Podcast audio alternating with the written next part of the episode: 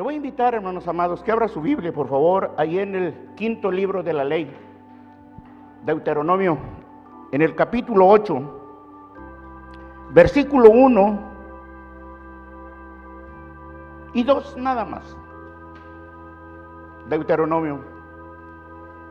Cuando usted lo tenga, dígame, para darle lectura en el nombre del Padre, del Hijo y del Espíritu Santo. Dice la palabra de Dios a la letra. Cuidaréis de poner por obra todo mandamiento que yo te ordeno hoy, para que viváis y seáis multiplicados y entréis y poseéis la tierra que Jehová prometió con juramento a vuestros padres. Escuchen lo que dice el versículo 2. Te acordarás. Te acordarás de todo el camino donde te ha traído Jehová tu Dios estos 40 años en el desierto. ¿Para qué? Para afligirte, para probarte, para saber lo que había en tu corazón si habías de guardar o no su palabra, sus mandamientos.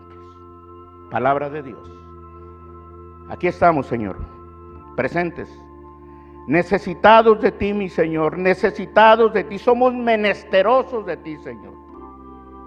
Necesitamos de ti, Dios, cada día de nuestra vida, Señor. Y hoy más que nunca necesitamos de ti, Señor. Enséñanos, Dios. Enséñanos a contar nuestros días de tal manera, Señor, que traigamos al corazón sabiduría, Dios. Que tu nombre sea glorificado y que tu palabra traiga bendición a cada vida, a cada corazón en esta hora. En el nombre de nuestro Señor Jesucristo. Amén. Siéntese, por favor. Bueno, mucha gente, mi hermano, anda desesperada buscando la felicidad. Sabemos que estamos viviendo tiempos muy duros, muy difíciles platicando yo con un ancianito, casi llegando a los 80, y me dice, yo nunca en mis 80 años había visto lo que hoy estoy viviendo, vaya que he visto muchas cosas. Ha vivido mucho y realmente estaba alarmado y estaba asombrado. Yo le decía, bueno, mi hermano, no hay que alarmarse ni hay que asombrarse porque es la palabra de Dios, la palabra de Dios está cumpliendo, una a una al pie de la letra. Porque la Biblia, la Escritura dice que el cielo y la tierra pasarán, pero su palabra no pasará, mi hermano. No pasará, la palabra de Dios está cumpliendo. Y la gente busca la felicidad, anda buscándola en tantas cosas. Mire estas fiestas navideñas, hermanos amados, pues ha traído muchas cosas, aunque con restricción, impidiendo muchas cosas, pero la gente pues sigue haciendo lo que le agrada. Pero ¿qué es lo importante, hermano? Lo interesante, hermanos. Aquí Jesús es la persona más importante, más importante, mi hermano, de la historia, de lo que pueda suceder. Bueno, Jesús, hermanos, ha sido el tema de películas. Imagínense lo importante que es Jesús. Tema de películas, aún de musicales, de poesía. Sí, hermano de diálogos y debates. El nombre de Jesús es tan importante que donde quiera se habla de Jesús, aunque no se viva para Jesús, pero se habla de Jesús. Han estudiado a Jesús historiadores, artistas, teólogos, científicos, filósofos, abogados, periodistas, etcétera, etcétera, han estudiado la vida de Jesús. Aún le han calificado de revolucionario, así le han calificado muchos, de redentor, es el redentor, pero le estudian, que es un redentor, del Mesías prometido, aún hermanos lo han calificado de loco, ¿sí? De maestro, de predicador y tantas cosas. Pero abundan las opiniones, muchas variadas sobre Jesús. Algunas de esas opiniones son opiniones correctas, basadas, hermanos, en las escrituras, basadas en la palabra de Dios. Sí, opiniones bíblicas, pero otras no son opiniones basadas en la escritura. Hay muchos puntos de vista. Usted y muchos tienen su punto de vista de Jesús. no sé cuánto conozca de Jesús. Jesucristo, no cualquier Jesús. No podemos conocerlo, hermanos, en cara y cuerpo porque no estuvimos en ese tiempo hace más de dos mil años. Pero la Biblia lo describe de una forma que hasta un niño puede entenderlo. Entonces, hermanos, esas cosas, tanto seculares como religiosas, cristianas y no cristianas, informadas e, y otras desinformadas, hablan sobre Jesús. Por ejemplo, la pregunta, ¿cuándo nació Jesús? Tenemos una fecha que el mundo la ha dado. 24 de diciembre nació Jesús. 25, hermanos, Nochebuena supuestamente. Pero si vamos a la escritura, si vamos a la palabra de Dios, el relato bíblico, hermano, no nos proporciona una fecha exacta para el nacimiento de Jesús. La otra pregunta es, ¿dónde nació Jesús? ¿Sí? ¿Dónde? ¿Cuándo? No sabemos. Eso solamente es una suposición. La fecha. Pero ¿dónde nació Jesús? Eso sí lo describe la Biblia. ¿Sí? Dice que nació en Belén de Judea, ya estaba establecido, ya estaba escrito, ya estaba profetizado. Hermanos, ¿qué quiere decir Belén, casa de pan? Estaba viendo que ahorita, hermanos, se va a tomar la Santa Cena. Casa de pan, sí, hermanos. Entonces, el nacimiento de Jesús es lo importante, es lo que cuenta. ¿Dónde, cuándo, en qué, lugar? Pues, hermanos, eso no sería tan trascendente como el saber, hermanos, que nació Jesús. Eso es lo importante, nació Jesús. Y siguen haciendo día con día con aquellos que abren su corazón, con aquellos que le dan lugar a Dios y siguen haciendo hasta hoy en día, no solamente hace dos mil años, amados hermanos. Por eso, hermanos, el nacimiento de Jesús es bien importante, porque la Biblia dice que hijo nacido, o sea, nos, después, nos demuestra la humanidad de Jesús, hijo nacido, ¿sí? Porque Dios no nace, ¿sí? Y nació, dice la escritura, hermanos, en Belén. Pero también dice que un hijo dado, no nacido, sino dado. Eso nos demuestra, hermanos, la divinidad, lo divino que es Dios. Entonces quiere decir, hermanos, que Dios es humano y es divino. Por lo tanto, hermanos, tenemos que considerar eso. Es decir, hermanos, que Jesús es Dios y Jesús es hombre.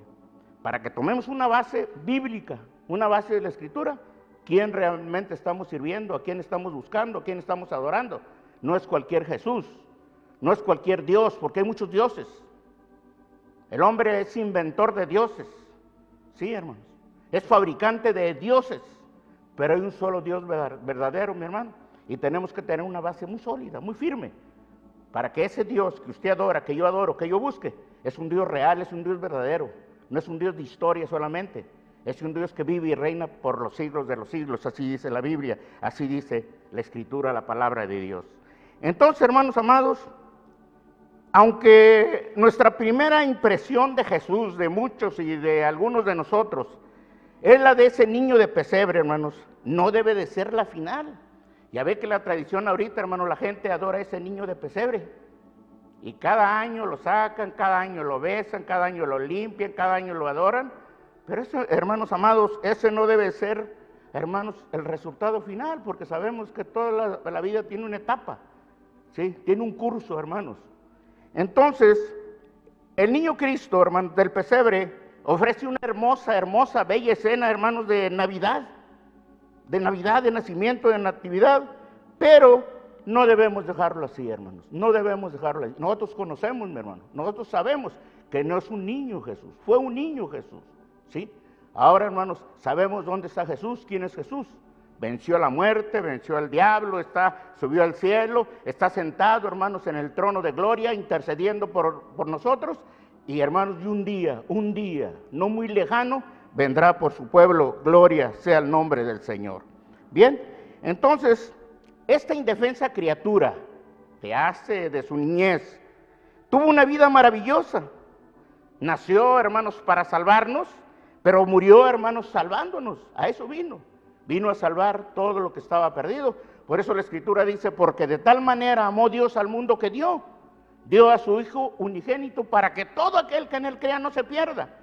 Ese, ese fue, hermanos, el motivo de la venida de ese Cristo, de ese niño maravilloso, que se hizo hombre, que hizo milagros, prodigios, señales, que fue llevado a la cruz.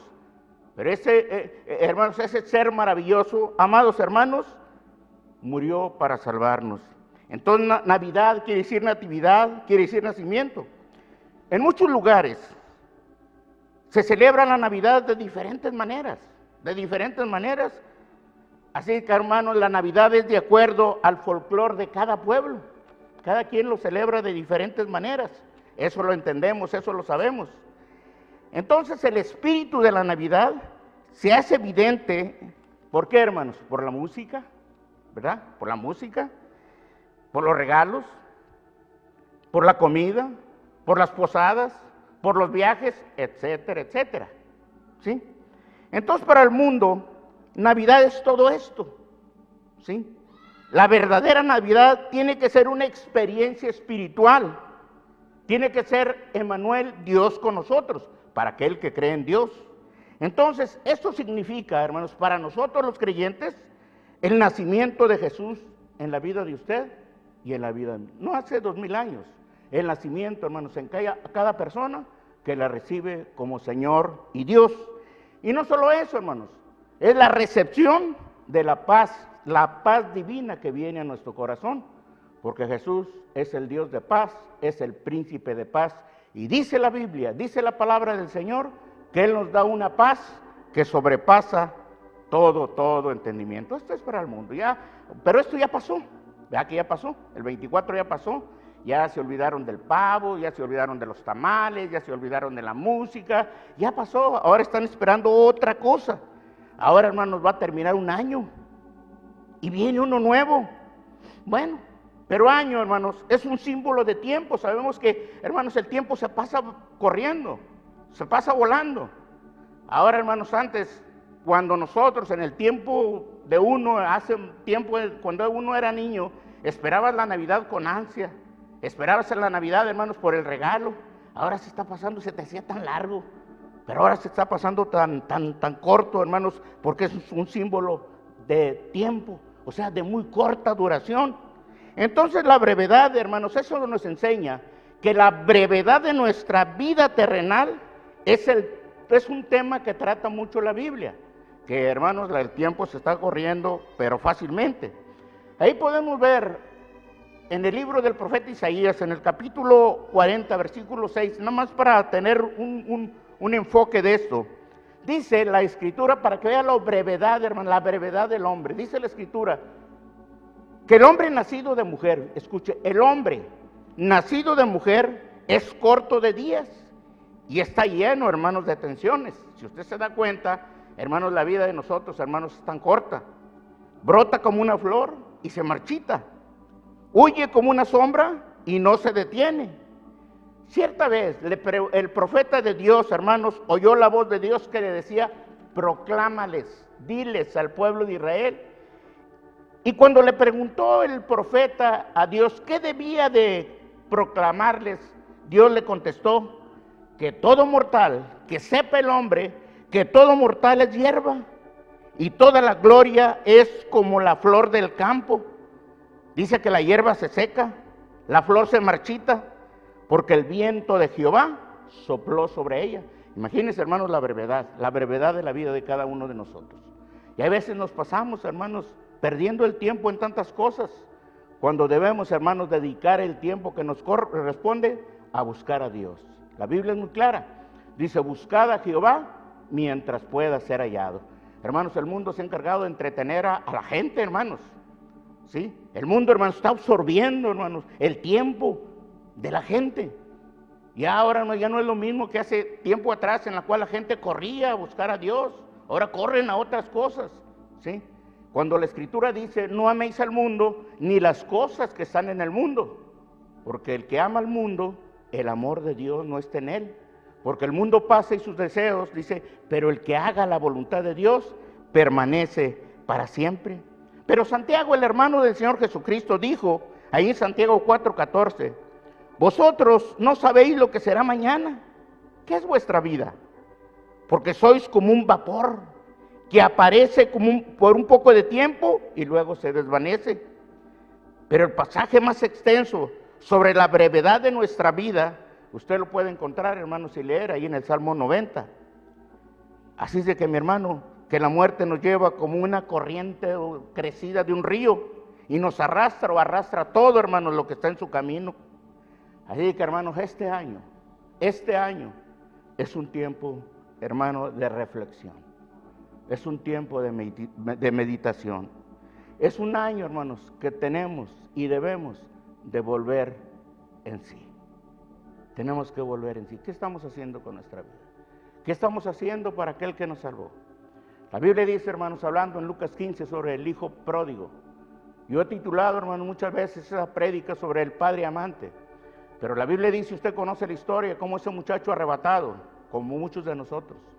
Ese muchacho impulsivo, como muchos de nosotros.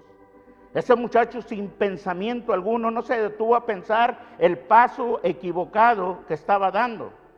Nosotros, mi hermano, tenemos que saber y pensar que sobre todas las cosas, hermanos, hay un Dios todopoderoso que nos ama, pero también nos, hermanos, nos disciplina, hermanos, nos disciplina cuando nosotros actuamos de una manera equivocada.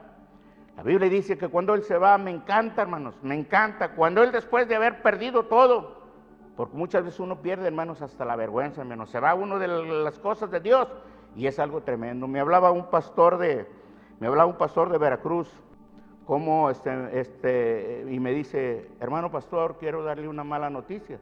Dice, el pastor de Cardel Veracruz, muy amigo, venía a la casa, ahí se quedaba y hasta aquí eh, convivía con nosotros, dice, acaba de partir con el Señor, cuarenta y tantos años. Pero eso no fue lo que le simbró mi vida, mi hermano. Había un pastor de Palmasola, Veracruz, muy conocido, un buen músico, un predicadorazo, muy estimado por mi esposa y en la familia. Y me dice, y el pastor fulano de tal se fue al mundo. Dice, el problema más grave de él, dice, es que anda de cantina en cantina en el mismo pueblo, Palmasola, Veracruz, un pueblo muy pequeño, hermanos, muy pequeño. No es un pueblo grande, ahí todos se conocen. El músico, el pastor, el predicador. Ese hombre, hermano, que era un ejemplo, ahora, hermano, anda siendo el oprobio del mismo evangelio. Y me dolió en el alma, hermano. No tanto por la partida del pastor Joel Ramírez de Cardel, Veracruz, porque yo sé que él está en la presencia de Dios. Como dice la escritura, el apóstol Pablo hablando, si vivo, vivo para Cristo, si muero, muero para Él, ya sea que viva, que muera o que viva, yo soy del Señor. Tenía, había una seguridad en esas palabras, una certeza en esas palabras, que Él estaba viviendo para Dios. Y si un día Dios se acordaba de Él, Él no tenía ningún problema, porque sabía a dónde iba a parar, a dónde iba a ser el final de su camino. Yo le pregunto en esta noche, amado hermano, ¿usted sabe si la muerte lo sorprende? ¿Usted sabe a dónde va a ir? ¿Usted sabe dónde va a parar? ¿Usted sabe si va a haber pérdida o ganancia? Usted debe estar consciente, hermano, de su vida. No de la vida ajena, no la vida de los otros, ni aún la vida de sus propios hijos. Es responsable, pero más responsable primero es de su propia vida. Porque la Biblia dice que ciertamente el alma que pecare, esa morirá, porque el Padre no va a pagar por los pecados del Hijo, ni el Hijo pagará por los pecados del Padre. Me dolió tanto el saber de ese hermano, hermano. Me dolió tanto, hermano, conocido de muchos años. Sí, hermano. Y sabiendo, hermanos, que se había extraviado, ahora había dejado el camino de Dios para agarrar por otros caminos. Este hombre volvió en sí, dice la Escritura, después reaccionó por su mala decisión hay que hacer decisiones sensatas, decisiones sabias, decisiones que repercutan, hermanos, en vida, hermanos, en bendición para usted y para los que están, hermanos, alrededor de, usted. Sí, hermano. Dice la escritura que volvió en sí. Este año, mi hermano, es un año de reflexión. ¿Cuántas pérdidas, hermanos? ¿Cuántas personas se han ido de esta tierra? ¿Cuántas? Aquí en la ciudad de Monterrey, eh, un pastor muy conocido también de muchos de aquí, de, esta iglesia Sinaí. Eh, este, partió con el Señor, duró 10 días, muy, muy, muy, muy conocido el pastor de aquí de la ciudad de Monterrey, muy amigo mío de, una, de muchos años. Una vez antes de, este, de, que él partiera de esta tierra, me habla por teléfono, siempre me invitaba a comer y me dice, oye Eleazar, este, este, nos vemos en tal parte, sí, está bien. Y le digo, oye, ¿cómo te sientes, Héctor? dice al 150, o sea, hermano, más del 100, dice, me siento al 150, ah, gloria a Dios, y todo me dice a mí, digo, ay hermano, yo no puedo decir lo mismo, digo, yo ahorita ando como en un 80, pero pues bueno, aquí vamos caminando. Bueno, se enferma y, y le hablo, le digo, oye, ¿cómo te sientes? Dice, no, me, me siento un 50%. Y me dice él, oye, somos ahorita, nosotros somos los que quedamos de esa generación pasada, el hermano Maximino Villarreal, Héctor Ruiz y un servidor. Y me dice, ¿quién se irá a ir primero? Me dice, digo, mira Héctor, yo no sé, me haces una pregunta muy difícil. Digo, la vida de tuya, mía y de todo ser humano está aquí en la, en la mano de Dios. La Biblia dice que la da quien quiere, pero también la quita quien quiere. Es algo incierto. Yo no te puedo contestar esa pregunta. ¿Quién se va a ir de los tres? Bueno, pues hermano, me dan la noticia que el hermano había partido con el Señor. La vida es tan incierta, hermanos. ¿Cuánta gente que usted conoce? ¿Cuánta gente, hermanos, eh, eh, eh, muy cercana a usted ya está en la presencia de Dios? Gloria a Dios por aquellos que están en la presencia de Dios, pero qué terrible pérdida, hermanos, con aquellos que se han negado, hermanos, a entregar su corazón al Señor. Por eso hoy le pregunto, ¿cómo ha vivido usted estos 365 días del año, hermanos? ¿Cómo los ha vivido, hermanos? Usted tiene que estar consciente. No necesita que nadie le señale ni que nadie le diga.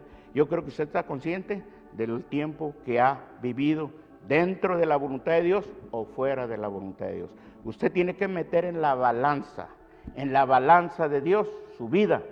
Recuerde, mi hermano, que Dios sabe todas las cosas. Dice la Escritura que sus ojos ven y sus párpados examinan a los hijos de los hombres. No podemos ocultarle nada a Dios. Él conoce, hermanos, las situaciones más ocultas.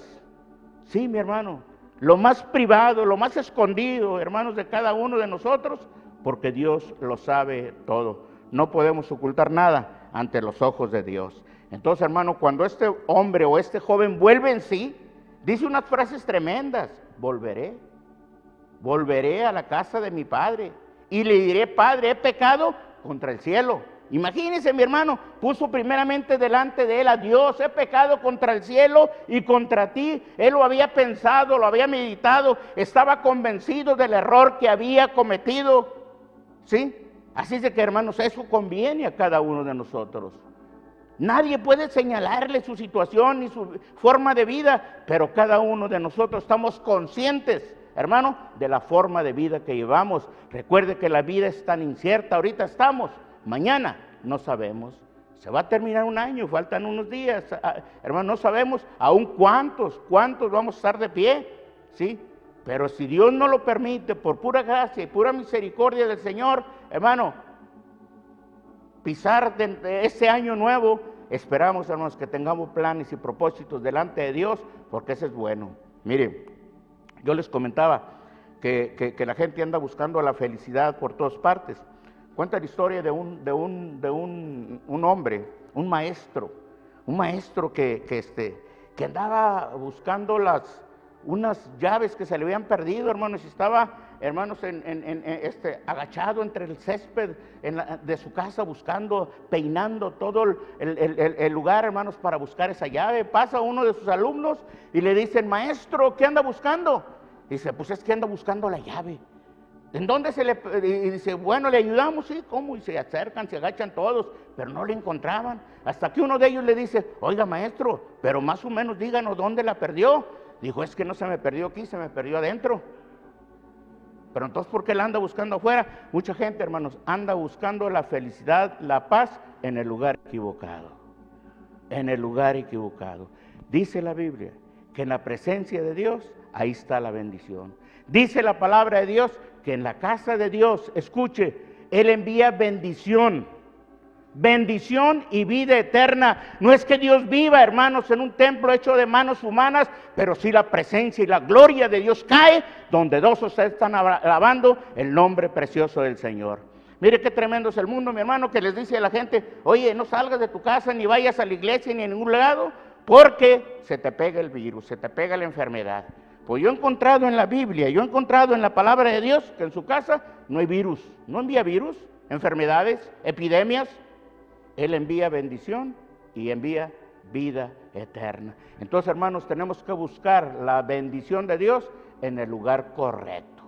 Este joven, hermanos, volvió en sí, volvió en sí y dijo, iré y me presentaré y le diría a mi padre, Padre, he pecado. Dice la Biblia que confiesa y se aparta, alcanzará la misericordia del Señor. No quiere decir, mi hermano, que andamos en el mundo, pero simplemente, hermanos, hay formas de pecar que son tan sutiles, mi hermano, que ni cuenta nos damos. Acuérdese, mi hermano, de cuando estaba golpeado aquel hombre, golpeado y maltratado, hermanos, y dejado en el camino, pasó un sacerdote con la obligación moral y espiritual de haber hecho algo por esa, por esa persona, pasó, mi hermano, no hizo mal, ni bien ni mal. Eso se llama pecado de omisión. Dice Santiago que el que sabe hacer lo bueno y no lo hace, le es contado como pecado. Ahí que hermano, viene un año nuevo. Viene un año diferente, no sabemos qué traiga, no sabemos qué haya, pero lo que sí sabemos, mi hermano, que si usted puede hacer algo para lograr que alguien, hermanos, sea bendecido, hágalo. Y quiero terminar con esto, mire, hay, todos tenemos, tenemos este, eh, propósitos, ¿verdad que sí? Todos, yo escucho, he escuchado mucho que gente dice, bueno, este, este voy a ir al gimnasio porque ya tengo unas libritas, unos kilitos de más. Van dos, tres días y se olvidan. Otros, no, ahora sí voy a portarme bien con la familia, voy a ser diferente, voy a ir a la iglesia, voy a cumplir. Y pues son buenos planes. Pero mire, escuche por favor. Dice aquí, hermanos, que se puede proponer estos planes, estos deseos. Uno, deseo y pido que mi familia se mantenga siempre unida. Un buen deseo. Que hay tantas familias destruidas, hay tantas familias, hermanos, que viven bajo el mismo techo y gente que está divorciada, aunque duermen en la misma cama. Hermanos, están divorciados. Bueno, es un deseo. Deseo y pido que mis familiares y amigos enfermos se curan. ¿Cuántos de ustedes conocen enfermos, familiares, amigos? ¿Cuál es el deseo? Me habló un nietecito, hermano de allá que está en Dallas, Texas, y me dice que está enfermo. Mi esposa y yo se ha preocupado bastante, que nos pusimos a orar. El deseo de nosotros, no solamente él, sino mucha gente, hermanos, que Dios los sane. Deseo y pido que mis amigos y familiares nunca me fallen, ni yo tampoco a ellos. ¿Verdad, hermano? Es un buen deseo. Que sus amigos más cercanos, porque ahorita es muy difícil, a veces imposible, hermanos, para que haya esa unidad, esa concordia, hermanos, esa relación como la había antes. Ahora ya no se confía más que en pocas personas. Entonces, deseo y pido que haya justicia en el mundo. Hay mucha injusticia. Y, y los que tengan, y los que tengan de todo, sepamos compartir con lo que podamos. Deseo y pido ser feliz, pero también, hermanos, hacer feliz a otros. Deseo y pido salud, dinero y amor para todas las personas a las cuales yo quiero y aprecio. Deseo y pido ser libre, respetando las opiniones, los gustos de los demás. Deseo y pido un futuro con esperanza. Deseo y pido que los que han muerto vivan para siempre en la presencia de Dios. Deseo y pido que haya paz en mi vida, en mi familia y en todo el mundo. Deseo y pido vivir sin alcohol, sin drogas, sin vicios de ninguna especie, sin nada que perjudique mi salud y, y, eh, y entorpeza la relación familiar. Deseo que Dios, Jesucristo y el Espíritu Santo selle estas peticiones para su, por su gracia, para su gloria y por su misericordia. Entonces, hermano, yo en lo personal yo le pido a Dios que me ayude a llegar a la meta. Pídele al Señor. Tenemos buenos deseos, buenas intenciones, pero tenemos que lograr hacer eso. ¿Para qué, mi hermano? Para beneficio de nosotros y de los que están detrás de nosotros. Recuerde que si usted cae, se va a llevar a muchos y a los principales, hermanos, van a ser los que están cerca de usted. Entonces, mi hermano, que Dios nos ayude. Dios llevó al pueblo de Israel por el desierto, nada más para probarle, para probarle y para que se diera cuenta que en su corazón necesitaba urgentemente la presencia de Dios en su vida, la guianza de Dios, y eso es lo que cada uno de nosotros necesitamos, y Dios está presto para ayudarnos. Pastor, gracias. Que Dios les bendiga a todos. Este, y sabemos, mi hermano, que Dios tiene algo grande grande. Este año es un año que no sabemos cómo viene, pero lo que sí sabemos que tenemos un Dios poderoso que tiene misericordia de nosotros y que Él prometió estar siempre con usted, conmigo y nunca nos va a dejar.